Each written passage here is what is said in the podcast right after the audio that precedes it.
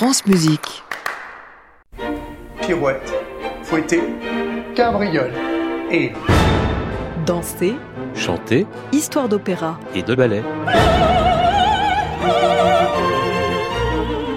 Charlotte Landru-Chandès, Jean-Baptiste Urbain. avec la musique une fois.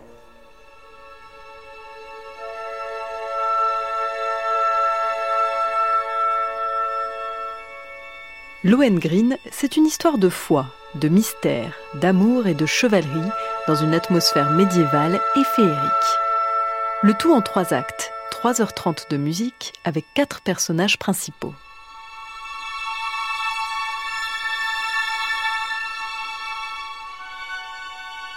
Lohengrin, c'est l'opéra romantique par excellence.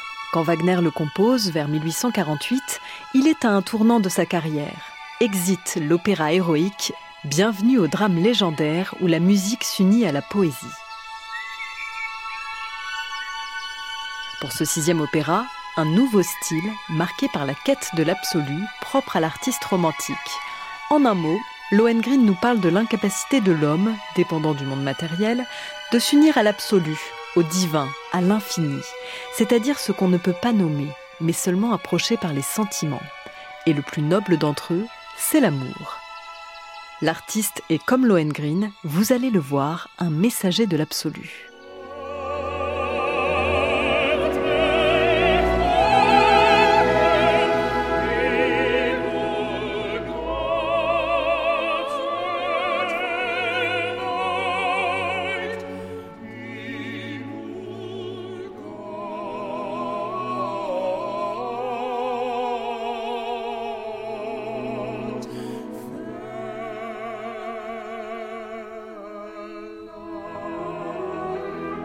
L'intrigue de Lohengrin, la voici.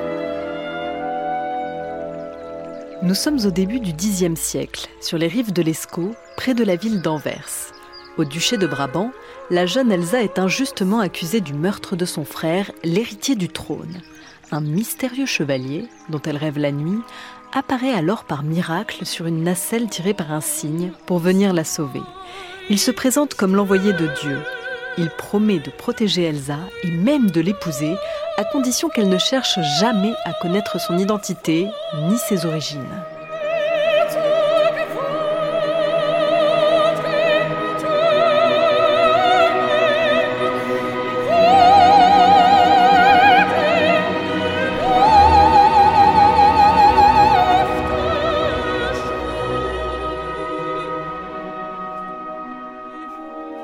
S'annonce pour le mieux.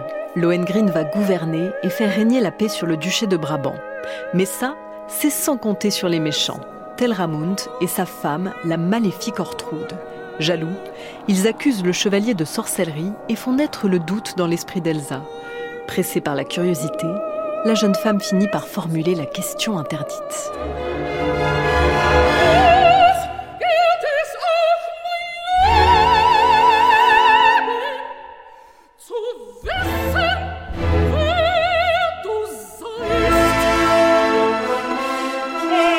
Vous l'avez deviné, notre chevalier, c'est Lohengrin bien sûr. Il révèle être le fils de Parsifal et l'envoyé du Graal, le calice sacré dans lequel le Christ a bu et qui a servi à recueillir son sang. Trahi, Lohengrin doit maintenant partir. On découvre alors que le signe qui l'a mené n'est autre que Gottfried, le frère disparu d'Elsa, emprisonné par un enchantement d'Ortrude. À la fin de l'opéra, Lohengrin abandonne Elsa, tandis que Gottfried réapparaît et est couronné duc de Brabant.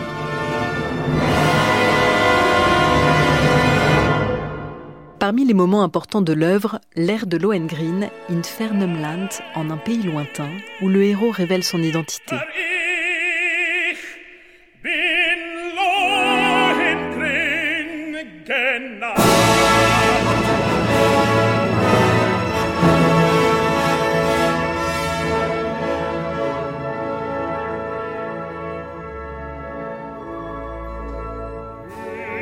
Dans Lohengrin, Wagner expérimente le principe du flux mélodique quasi ininterrompu. Il cherche l'unité musicale du drame et se détache des traditionnels numéros, ces airs, ensemble ou récitatifs, pouvant être séparés les uns des autres. Wagner avance aussi dans sa réflexion sur ces fameux leitmotifs, des thèmes reliés à l'action, aux personnages ou à leurs émotions véhiculés par l'orchestre. La musique suggère ce qui ne peut être nommé. Ces principes, en germe dans Lohengrin, seront développés dans les futurs drames de Wagner, Tristan et Isolde, la tétralogie et Parsifal.